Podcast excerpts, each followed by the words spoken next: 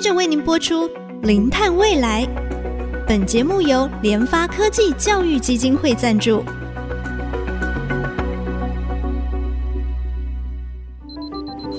前瞻能源新方向，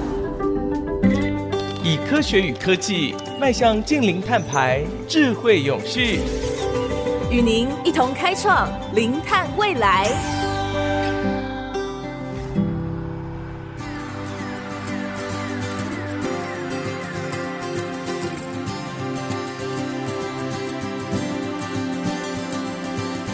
各位听众朋友，大家好，这里是 IC 之音竹科广播 FM 九七点五，欢迎收听《零碳未来》节目的播出。今天是特别的一天啊，也就是我们双十国庆日，那我们就一起哈来探讨。关于啊，我们国家未来的主人哈啊，三位总统的候选人啊，以及另外一位啊可能的这个候选人哈，他们对台湾未来的能源政策，他们的看法到底是什么啊？二零五零的近零碳排当中啊，近零排放路径的四大策略啊，能源转型是列在第一位啊，可见它的重要性。那当然还要配合产业的转型、生活的转型跟社会转型。刚好在十月二十一号也有一场这个气候。辩论会哈，那三位总统候选人呢，他们的这个减碳政策呢，啊，要在辩论会当中呢，啊，来一场这个大对决哈。所以我们今天非常高兴呢，再次为大家邀请到绿色和平气候与能源专案主任张立新张主任，主任你好。那贾博士你好，各位听众朋友大家好。是不是请主任先跟我们听众啊稍微简单说明一下，为什么今年大家这么重视这个减碳近邻的政策？为什么这是候选人的必考题啊，不能选择题啊？嗯、是，它确实是个必考题，你做的很好。那我想先分两个层面好了，一方面是国际上的情势，一方面是台湾的情势。国际上，其实我相信大家也在新闻上看到了非常多关于二零二四年最快可能。美国就要开始课征碳关税，以及欧盟也很早就在规划的这个碳边境调理机制，其实都是所谓的针对进口商来收取碳税。所以说，台湾这样子以经济以出口导向为主的这样子的经济形态，其实我们的企业是要面临非常多的风险的，但风险也是一个转型的机会。嗯、所以我相信在台湾企业界是非常关注这一个题目的。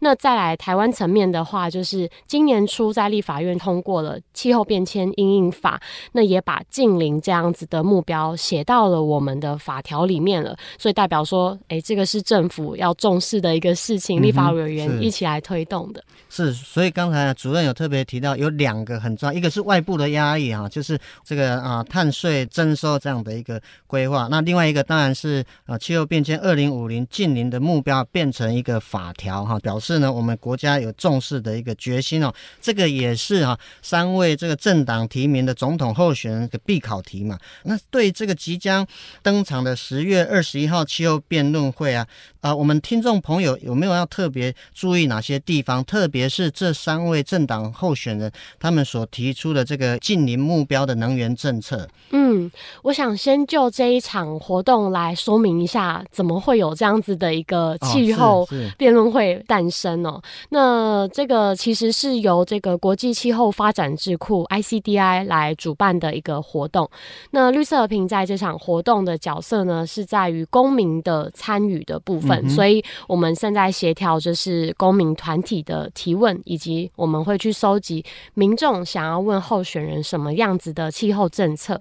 那会有这样的活动。我觉得另外一方面也是回应国际的情势。其实从二零二一年开始。包含了美国、英国、澳洲这些地方的大选，他们都开始出现更多选民关注气候变迁的议题。那不外乎也是因为有更多极端气候的发生，让民众有感觉的天哪，已经大火烧到我家，或者是我家都淹水了。所以候选人要做什么来回应气候变迁这个急迫的事情呢？他们开始把这样的关注去转换成对选举、对政策的关注，所以也开始因应的有一些以。总统层级气候变迁为主题的辩论会开始出现。那在台湾，我们很期待，就是十月二十一，就是台湾的第一场。对，那在这一场，我觉得有一个值得注意的地方，也就是公民的参与。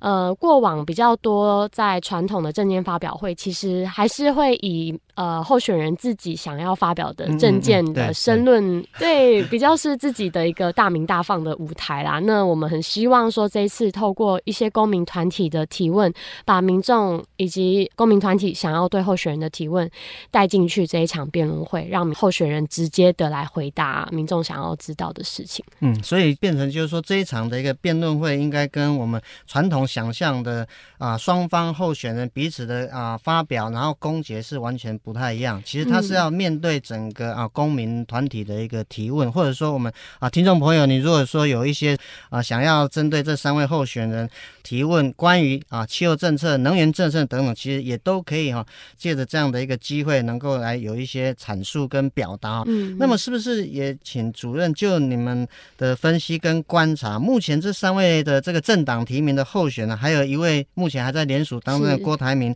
所提出的这个能源政策或者是减碳的方向，是我们会特别关注二零二四总统候选人所提出的气候政策。其实气候政策包含的面向非常的广，当然大家首重的就是能源的政策，因为台湾主要是依靠这个进口能源，所以说在能源的减碳方面是有很大的进步空间的。那我们现在其实会密切的追踪这四位呃候选人的相关的政策。那就我们目前收集到的资料来说呢，其实他们所提出的呃很关键的再生能源的目标，嗯嗯都是远低于这个国际能源专家的建议的。那刚才提到净零目标非常重要嘛，那其实国际能源总署它就有去透过研究来评估，二零五零要达到净零，很重要的是二零三零年的中期再生能源的目标要来到百分之六十，这个是非常非常有野心、很积极的一个目标。嗯嗯、那其实我们可以看到，包含日本、印度、欧盟都提出了二零三零年百分之四十的目标了，这已经是有别于他们过往比较低的目标。目标在今年，他们都提高了到了百分之四十。那甚至美国、德国、澳洲提出了二零三零年要百分之八十的再生能源目标。所以，其实回到台湾。我们看到候选人他的政策是影响台湾未来四年甚至更远的，所以其实现在候选人提出的一个能源政策就会影响到这个很关键的二零三零年目标。那我们现在看到赖清德其实他延续的就是呃执政党目前的二零三零年的百分之三十的目标。那柯文哲的部分呢，呃，他稍微比较特别的地方是在于说，他其实曾经在这个民众党党庆公开的场合有去提。提过二零三零年再生能源来到百分之四十这样的目标，但是、嗯、呃后来他却有去调整说法，说是要加入核能才达到百分之四十。就是再生能源跟核能。是是是。那在侯友谊的部分呢，则是在能源的政策记者会上公布二零三零年再生能源来到百分之二十七。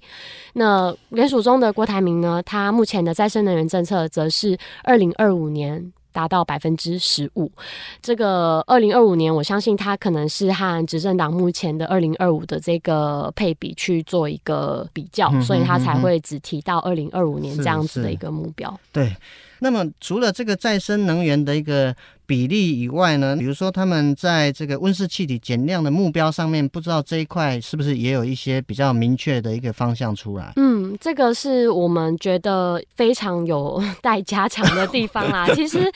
呃，他们目前就是没有任何一位提出二零三零年的减碳目标，这个是非常令人觉得怎么会这样呢？因为二零五零就要达到温室气体净零的话，你连一个中期目标都提不出来呢，怎么说服民众说？你各个部门的政策分别要减量多少？其实这个都是没有全盘的规划的，所以我们也很期待候选人在十月二十一这样子的活动去提出具体的减碳目标。是是，我想我们节目进行到这边休息一下，稍后再回到我们零碳未来节目的现场。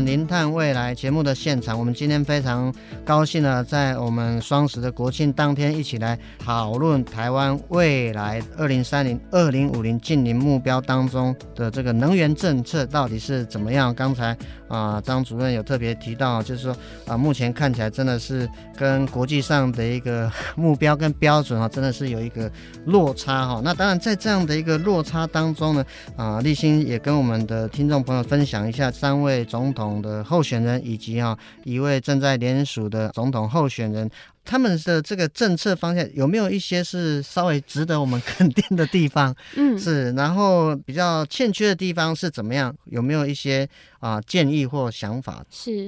嗯、呃，我觉得能够肯定的地方就是大家都有在讲净零，嗯嗯嗯，因为这个事情其实也是非常仰赖呃候选人，然后候选人的发言以及媒体的曝光，让更多的民众从不了解什么是净零目标到哎现在稍微。知道说哦，它是一个对应气候变迁，我们未来全球都要达成的一个目标，也呼应贾博士的这个零碳未来的节目名称。对，所以近零目标，我觉得在候选人一再的强调之下，是有更多民众知道的。但是呢，大家都会喊近零，但是实际的中期目标以及具体的政策还是普遍缺乏的啦。所以我觉得，在大家确认这个终点目标之后。怎么样加速才是我们接下来关注的？对对，因为哈，如果说我们看我们台湾在去年整个发电的比例哦，燃煤虽然有下降啊，但是还占了将近百分之四十二点零七嘛。燃气是上升嘛，因为我们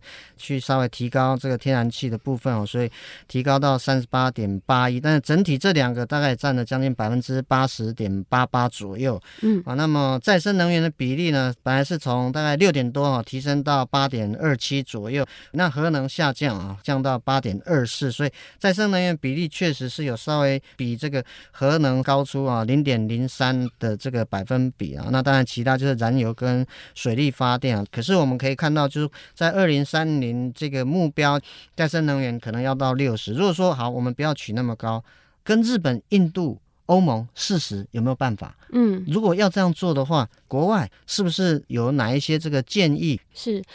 呃，绿色和平的诉求其实就是要提升二零三零年再生能源目标到百分之四十以上，而且我们认为这是绝对可行的，因为我们去搜集了非常多国际，包含刚才提到美国很积极的百分之八十的目标嘛，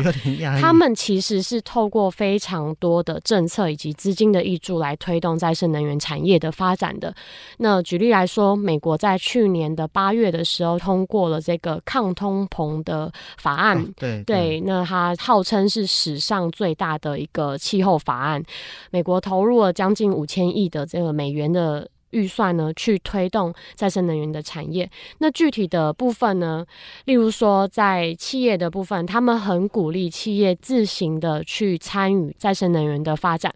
那我想这个是。有别于台湾很不一样的地方，因为台湾的企业，尤其是用电高的企业，很长的会向政府说我要绿电，但是绿电却不够。对，那大家也可能会常常苛责说，哎，绿电都被台积电买走了，那要怎么办呢？那其实透过美国这个案例，他们是鼓励企业自主的去建制再生能源暗场，或者是去投资。呃，相关的暗场，那透过投资跟再生能源发电量呢等比例的来回馈给企业税收的抵减，嗯哼哼哼，所以它等于就提供了一个诱因，让企业更愿意自己去投入再生能源的发展。这个是我们所谓的一个萝卜。那棍子的部分呢，当然就是接下来台湾也会要去讨论的碳费的征收，这个部分也是绿色和平一直在呼吁。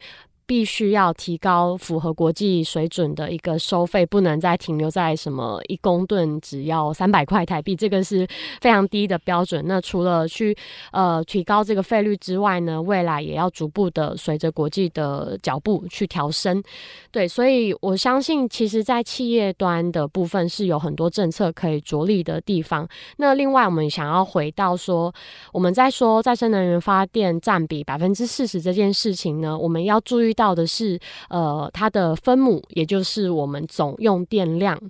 如果说我们总用电量能够去透过更多节能的方式来去抑制它的用电成长的话，其实这个百分之四十的目标真的不是这么遥不可及的。是是，当然我们国家整个投入能源政策的这个经费啊，其实是应该可以再大胆一点点。另外一个，我觉得是非常的赞成啊，因为其实。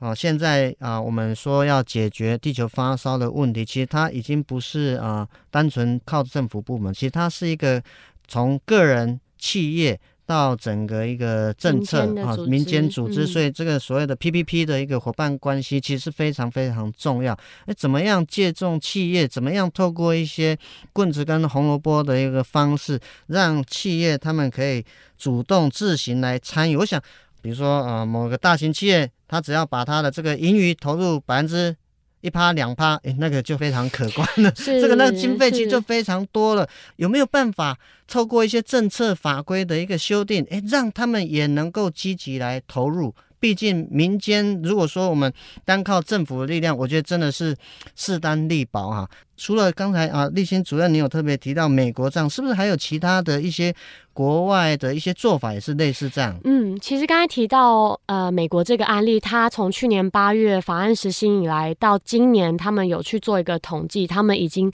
呃，因为这个法案的通过，去吸引了非常多的国外的投资者，也去加入到美国的再生能源产业发展。所以、嗯、呃，其实包含欧盟都很紧张，说他们的再生能源业者会被吸到美国去，反而他们自己的再生能源发展就会稍微停顿了。所以，其实欧盟也在今年三月通过了近邻产业法，其实是非常类似的概念，就是透过更多资金以及政策的引导，来协助再生能源产业去发展。是，所以看起来国际上他们也发现这一场气候战争啊，它不是单打独斗，真的是要结合国家整体的力量，政府部门。企业还有乃至于我们一些公民团体、民间的团体啊，因为毕竟整个地球发烧的一个议题啊，其实每一个人都逃不掉。连联合国其实他们也讲说啊，今年这已经是有点是沸腾的一年，今年七月是最热的，对，是最热的。然后当然啊，在一些气候的一个形态之下，